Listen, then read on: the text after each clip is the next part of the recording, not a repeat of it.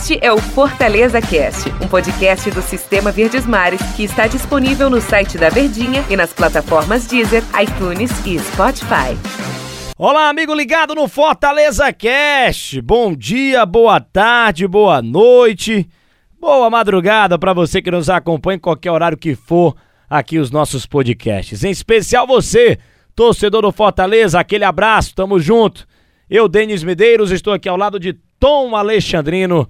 Denis pra... Medeiros C. É, pra comer lá no Instagram, Denis Medeiros C, pode seguir lá. Ora, que é outra plataforma, hein? Estão te ligando aí. Tom Alexandrino, tudo bem? Bom dia, boa tarde, boa noite, boa madrugada. Um grande abraço para você. Vamos falar muito do Fortaleza que vai enfrentar o time do Grêmio, lá na Arena do Grêmio, 8 horas da noite, no domingo, hein? Tudo bem? O Brasil inteiro tá atrás de você. Certo. Tudo bem, né, Denis? Tudo tranquilo, cara. Grande abraço, bom dia, o torcedor. Boa tarde também. Boa noite ou boa madrugada. Tudo bem, né, Denis? Tudo, Tudo tranquilo, teu telefone tá tocando tá aí. Tá tocando aqui, mas depois eu atendo. Rapaz, a gente falar do jogo do Fortaleza contra o Grêmio, vai ser domingo, 8 da noite. E olha que curioso, né? Não sei se esse vai ser o campeonato do Grêmio, né? Falando primeiramente aqui do adversário. Não vai o adversário do time do, do, do, Fortaleza. É o Lanterna, um ponto só. E o Tom já, já falou aqui, não vai. Não vai, né, Tom? Tomara que a reação não venha contra o Fortaleza, né? É um Grêmio que, primeiramente, a gente falando do adversário, que passa por muitos problemas aí no Brasileirão. É, de resultado sim, né? Mas eu acredito que o Grêmio esteja passando por aquela fase de transição de trabalho. Quando o Thiago Nunes ele assume o Grêmio, ele tá em meio às competições, né? Tá disputando as competições de é, Copa Sul-Americana precisando se classificar, né? Saindo daquela Libertadores eliminado na fase de grupos ainda. Aliás, na, na pré-Libertadores. Então, naquela transição de trabalho do Renato para o Thiago Nunes, ele não podia mudar do dia para noite a estrutura, todo um comando técnico, uma filosofia de quatro anos e meio de trabalho.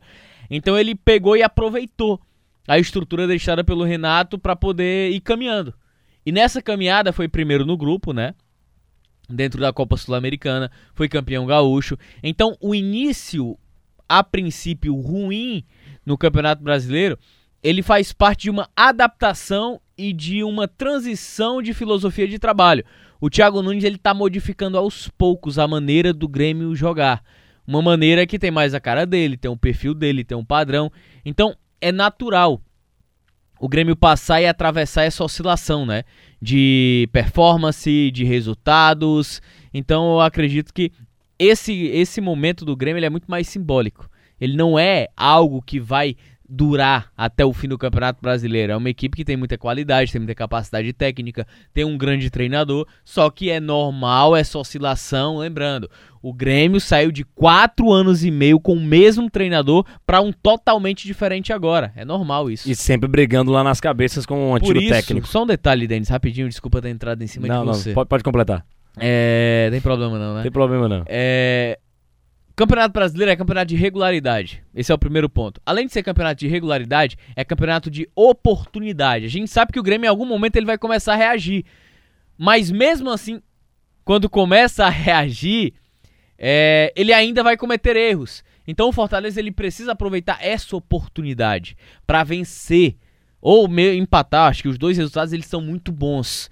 Não é porque o Fortaleza está na parte de cima da tabela, ou teve o início de campeonato brasileiro da forma como começou, que é o campeonato do Fortaleza. Eu não acredito que seja o campeonato dele, acho muito pouco provável.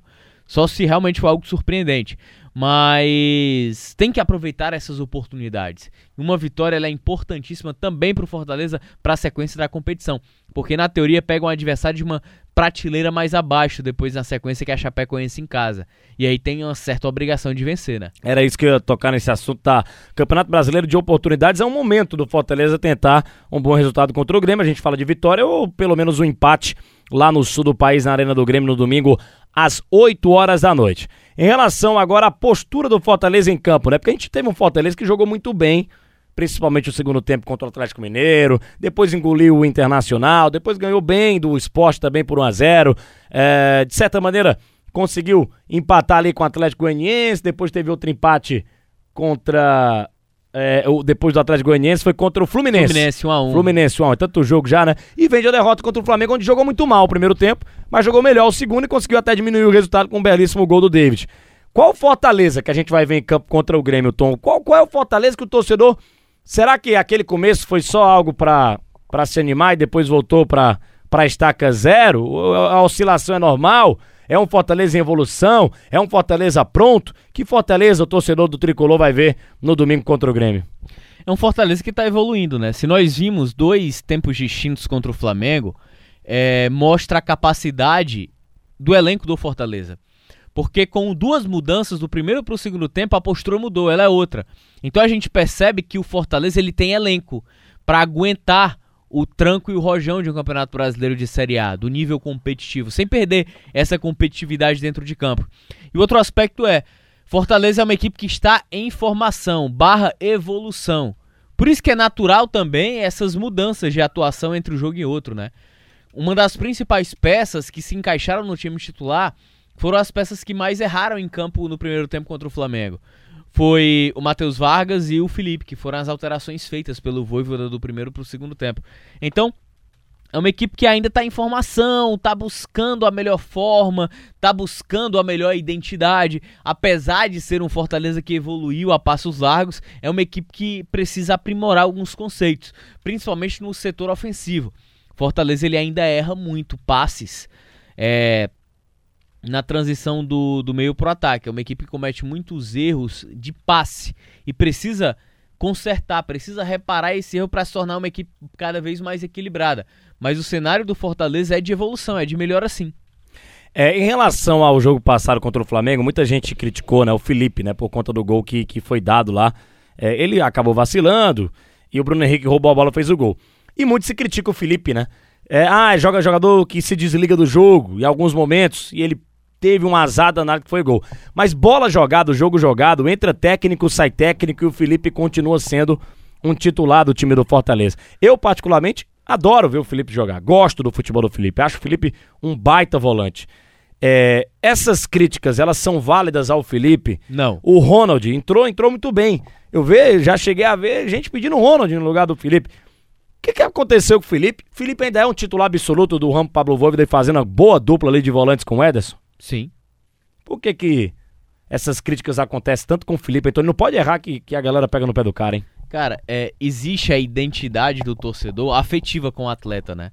O torcedor ele gosta do atleta é, muitas vezes por um comportamento, ou por uma fala, ou, ou até por um jogo. O Ronald ele fez bons jogos pelo Fortaleza. Ele fez bons jogos na temporada passada, ele teve um crescimento, teve toda aquela comoção das camisas para comprar o Ronald, né? Que foi um atleta que o Fortaleza pincelou no mercado, um jovem atleta e tal. Então o torcedor ele tem a empatia pelo Ronald. Então o torcedor ele sempre vai pedir. E pelo, e pelo Felipe, o torcedor ele não tem essa empatia. O torcedor não tem essa empatia de identidade como tem pelo Ronald. Então, naturalmente, ele vai buscar motivos para é, diminuir acho que é a capacidade do Felipe, né? Na minha cabeça, o Felipe é um jogador inquestionável no meio campo do Fortaleza hoje, até que se prove o contrário. O cara é titular desde 2017. O cara já foi lateral direito. Inclusive sendo titular e jogando muita bola. Inclusive em alto nível em Copa do Brasil. Contra Flamengo, contra América Mineiro. O Fortaleza foi muito bem na, na, na, naquela altura, né? naquela circunstância. Em Série C. Se tornou volante. Série B. Série A. Então ele esteve em todos os momentos vestindo a camisa do Fortaleza. Tem mais de 200 jogos com a camisa do clube. O cara tem muita qualidade, ele é um volante completo. Ele é um volante que desarma, ele é um volante que constrói, ele é um volante que, a, que arma. ele. É. Eita! Plateta demais. É, ele, ele, é um, ele é um volante que vira o jogo com qualidade. Então, na minha cabeça, é um volante completo. Não é porque errou o torcedor ele espera só um deslize quando ele tem antipatia por um jogador. Porque não tem motivos para colocar o, o, Felipe no banco. Qual é o motivo? Não, porque ele errou contra o, o Flamengo, sim. E o resto? Todo esse contexto que nós, a gente está colocando. Então, não vejo motivos para tanto. Vamos aguardar o resultado. A gente trouxe esse assunto do Felipe, porque vale a pena comentar sobre esse assunto. O torcedor tava querendo ouvir, né? Domingo, 8 da noite. Grêmio e Fortaleza, cobertura da Verdinha, com narração de Antero Neto. Valeu, Tom Alexandrino, grande abraço, hein, do nosso tempo aqui. Valeu, Denis, grande abraço, hein? Valeu, torcedor tricolor. Até a próxima edição aqui do Fortaleza Cash, analisando o resultado de Grêmio e Fortaleza. Boa sorte Esse ao tricolor é de aço. Fortaleza Valeu. Cash. É, rapaz, vem no finalzinho Valeu. agora a vinhetinha. Valeu, torcedor tricolor. Até a próxima edição aqui do Fortaleza Cash. Aquele abraço, um grande abraço para você.